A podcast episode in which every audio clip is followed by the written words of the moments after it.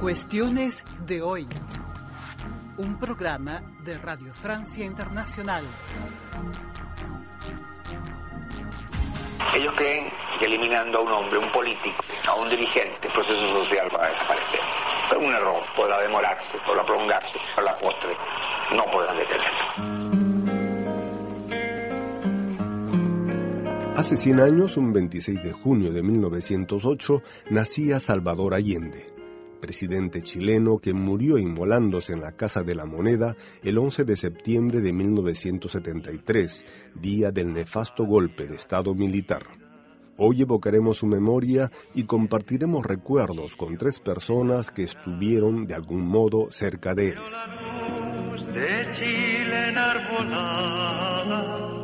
Allende para mí era un político humanista, muy coherente con lo que decía en comparación con los otros políticos, porque era el hombre político, la cúspide de los políticos chilenos. Fue a causa de lo que él decía que yo decidí pertenecer a la juventud socialista.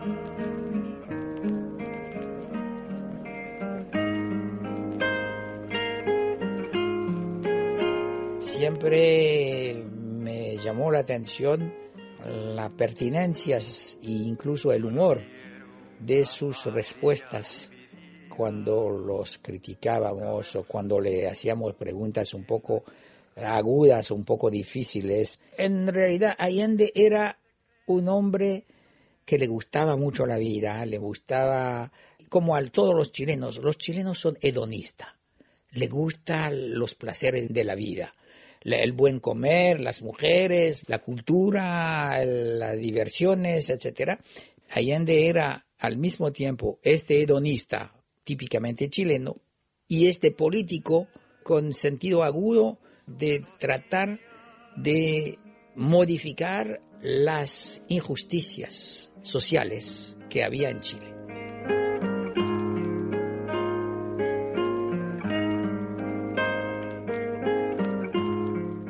un hombre extraordinariamente simpático, extraordinariamente cercano, cercano a todo el mundo, y no es menor en países como los nuestros, tan verticales, tan autoritarios, tan jerarquizados, un hombre efectivamente de la clase más bien alta, pero con una capacidad de cercanía real que hacía que el más humilde de los chilenos sentía de veras que él era un compañero presidente y por lo tanto una persona como la que hoy día se recuerda en, muchas partes del mundo con cariño. Hay algo que tiene que ver con eso. Es un personaje del que dan ganas de ser amigo. Allende era, eso. Eduardo Olivares, periodista radicado en Francia, director de la radio por internet La Franco Latina, continúa su evocación de el Chicho, el doctor, el compañero presidente, como también llamaban a Salvador Allende. De todas maneras, un personaje querido, y una persona que hizo algo, a mi juicio, bastante excepcional en la historia de Chile. Es tan excepcional que nadie ha sido capaz de acercarse a esbozar lo que él logró hacer en la historia de Chile, a saber plantearle al país la posibilidad de eh, proponerse una transformación como la que él propuso en tiempos de la Unidad Popular. A mí, sin lugar a duda, que su muerte y la manera como él sale del, escenario y todo lo que se ha llamado el legado de Salvador Allende, no me extraña, no me extrañó. Ahora eso que lo diga así de manera tan directa y tan eh, aparentemente fría no significa de que no me haya dolido, de que no haya llorado, como muchos chilenos en ese momento lloramos cuando supimos que Allende había muerto. Y quienes son sensibles particularmente a este medio en que estamos, la radio, no podemos sino estar sumamente impresionados por la calidad del discurso que él hace el 11 de septiembre en circunstancias de que está teniendo que atender a muchos otros factores como un golpe de Estado, un bombardeo inminente, el peligro o la decisión a esas alturas de morir, y hacer un discurso como el que hace, que es perfectamente hilado, perfectamente suyo, perfectamente propio. Ese discurso no es un discurso de asesor comunicacional, no es un discurso que alguien le preparó, ese es él entero, y por lo tanto el gesto lo confirma. Pierre Calfon, periodista y escritor francés, vivió en Chile y entrevistó en muchas ocasiones a Salvador Allende. Ha correalizado el documental El último combate de Salvador Allende y publicado el libro Crónicas chilenas. Él destaca el manejo político de Allende para lograr la unidad de una coalición con importantes discrepancias internas. A pesar de eso, gracias al famoso muñequeo que tenía Allende, o sea, un sentido de arreglo logró mantener la unidad popular unida, bien o mal, pero la mantuvo unida. Y el pueblo chileno se dio cuenta de que había una verdadera lucha de clases en Chile, a tal punto que se produjo un fenómeno completamente curioso, históricamente notable. Allende, que fue elegido por 36.3, al término de los tres años, tres meses antes del golpe del 11 de septiembre del 73, hubo elecciones y en vez de sufrir de un desgaste del poder clásico y tradicional, al contrario, se ganó 43.7 en las elecciones legislativas del mes de abril. Y fue a raíz de eso cuando la oposición de derecha se dio cuenta que no había caso para hacer caer a Allende de manera legal, que decidieron el golpe militar.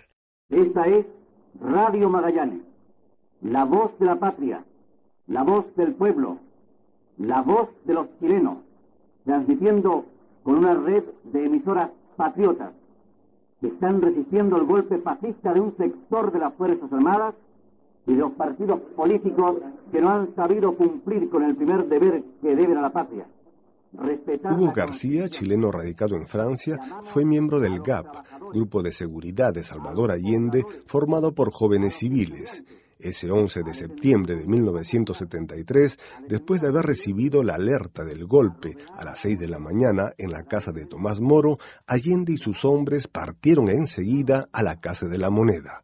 Así recuerda. En ese momento todos los carabineros de moneda estaban leales al gobierno, si tú quieres. Bueno, y todos nosotros nos metimos al lado del presidente, lo cubrimos y entramos, bueno, ahí ya eran, nuestras armas eran armas más largas ya, eran armas de combate, que no teníamos gran cosa tampoco, no era, no era cierto que había gran armamento.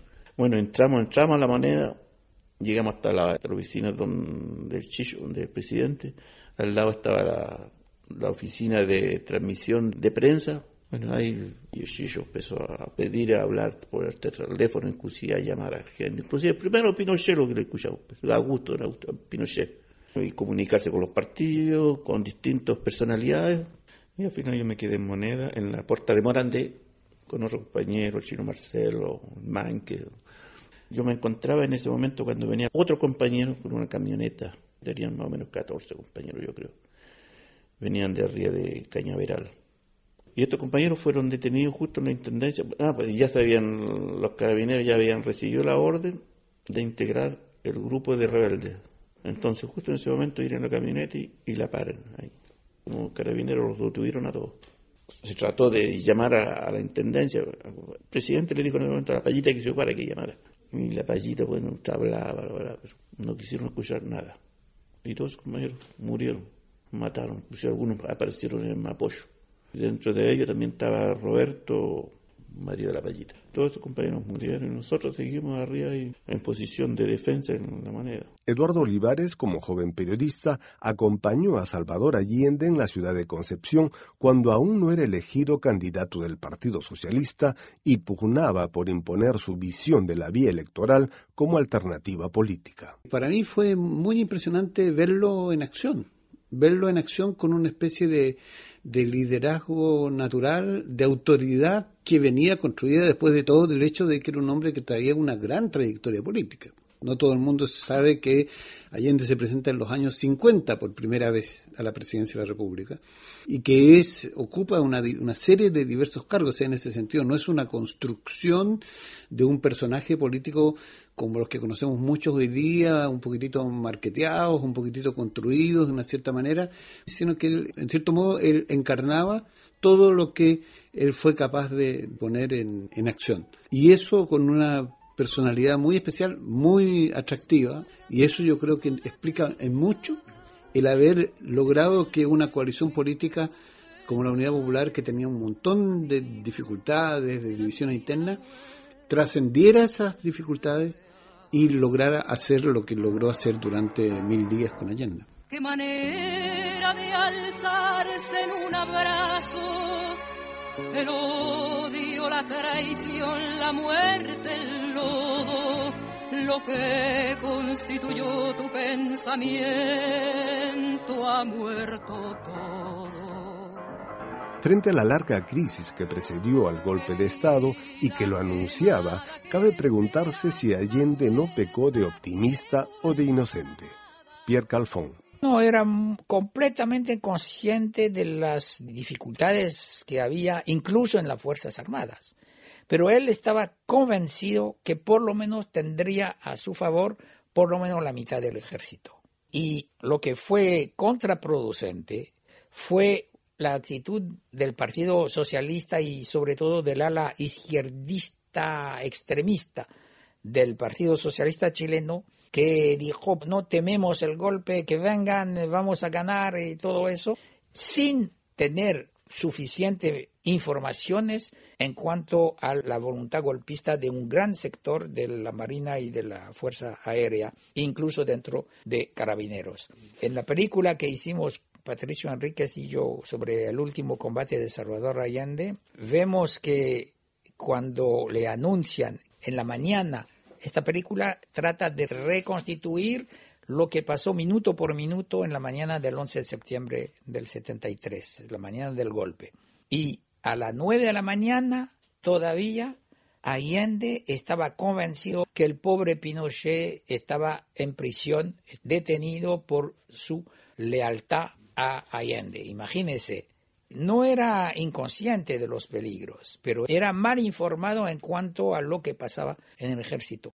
Eduardo Olivares recuerda de modo especial una reunión de la Unidad Popular a la que asistió como joven dirigente del MAPU, Movimiento de Acción Popular Unitario, en la que Salvador Allende y Luis Corbalán, secretario del Partido Comunista, debían informar del resultado de un viaje a la Unión Soviética. Y yo los veo abatidos. Yo los veo, sobre todo, decepcionados de algo que hasta ese momento se declaraba como indefectible, que era la solidaridad de los países socialistas, en este, en este caso, con eh, la, la unidad popular en Chile. No es que la solidaridad no haya existido, pero a nosotros probablemente se nos había escapado que era algo que tenía que ver con la política real. Y los hermanos soviéticos, como se decía en esa época, habían dicho, mire, primero arreglen el lío que tienen allá, porque si no les van a dar un golpe de Estado. Entonces a mí me, impresionó mucho verlo al mismo tiempo que abatidos, al mismo tiempo como lanzándole un desafío a los partidos, principalmente Allende, diciendo, bueno, ¿qué hacemos? De hecho, eso es una faceta de, Allende que yo creo que, que, no se ha todavía discutido suficientemente, porque muchas veces se ha hablado de, de Allende, y del balance del gobierno de Allende. Pocas veces se ha hablado, y tendrá que hablarse alguna vez con más detalle, de el balance de la unidad popular como coalición y de su comportamiento. Y digo esto porque a, propósito de esta mirada de este personaje decepcionado y al mismo tiempo necesitando que su equipo le, le dé ideas, hay este famoso incidente que se produce el día del golpe de Estado y que cuenta Joan Garcés, que era un asesor eh, español que trabajaba con él allí, cuando el día del golpe llega un dirigente del Partido Socialista a la moneda, a decirle, presidente, el Partido Socialista está esperando sus instrucciones. Y Allende se indigna y lo echa y le dice, miren, ustedes han sabido durante todo este último tiempo perfectamente lo que querían ¿eh? y no han dejado de proclamarlo. Yo espero que hoy día también sepan lo que tienen que hacer. Yo sé lo que tengo que hacer, espero que ustedes sepan hacer lo suyo. Volvamos con Hugo García a los últimos y fatídicos momentos en la Casa de la Moneda. Al final ya estaba casi destruida la moneda y ya no se podía ir respirable. Todos estábamos decididos a morir, si lo que. Pero bueno, el presidente tuvo otra idea. A última hora ya decidió que, que había que, salir o rendirse prácticamente. Y nos habló arriba en la escalita, no en el pasillo, en la escalita. Me acuerdo, estaba Jorgera estaba abajo, justo en la puerta de Morandé, y explotó en llanto. Era muy amigo del, de Augusto Olivares, Y empezó a hablar el presidente. Entre lo que dijo que había cumplido, se hizo lo que se podía hacer. Habíamos resistido como heroicos compañeros y darnos las gracias por haber sido leal hasta el final con él. Bueno, y después dijo, vamos a bajar mejor que queden vivo y continuar la lucha. Eso partimos, yo estaba al lado de él en ese momento. Pero él no va hacia nosotros, sino que se va hacia atrás. No, no, yo bajo el último, ahí se me acuerdo perfectamente. Pero atrás, bueno, habían varios compañeros también. Estaba Aníbal, Raúl, Carlos y otros compañeros que tenían el deber de estar al lado de él. No lejos, sino al lado de él. Y empezamos a bajar y yo iba bajando cuando empezaron a entrar los militares, a pegar. Y no salí, no salí. Después nos cambiaron para el frente. En ese momento salieron los otros compañeros, pero Chicho no lo vi salir. La última oportunidad que me pueda dirigir a ustedes.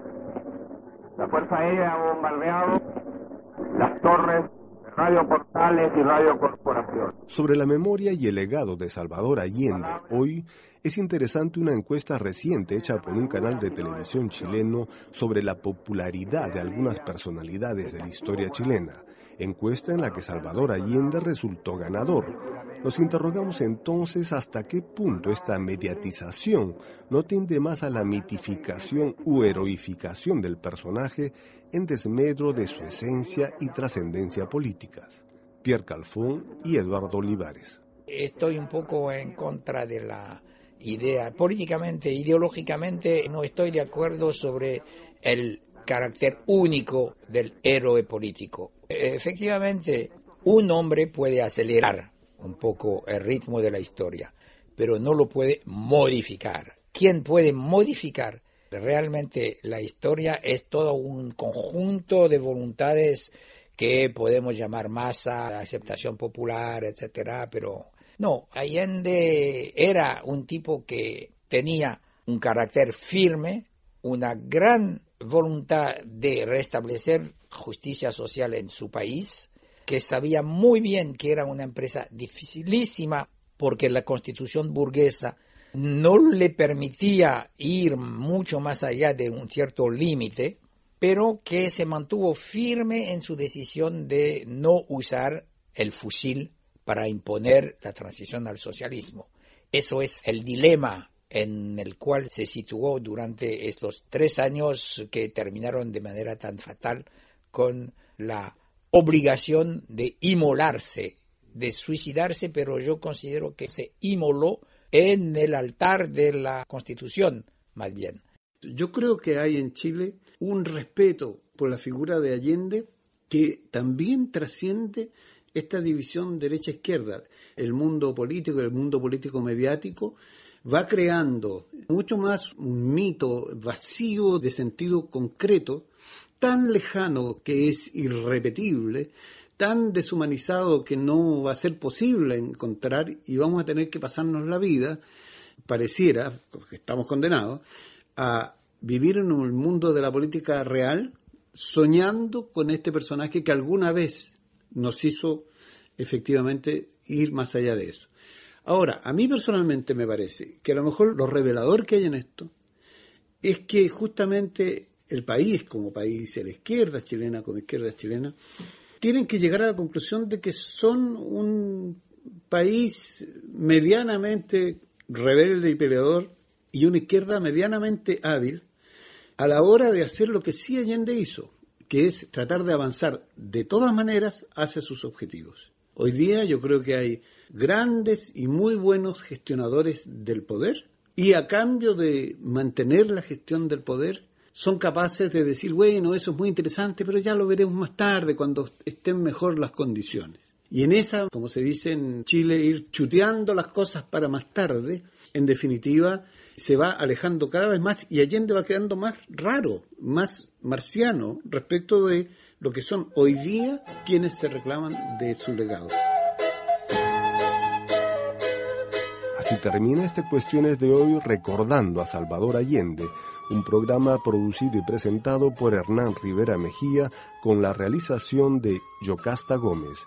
Escríbanos a america.latina.rfi.fr. Gracias y hasta la próxima.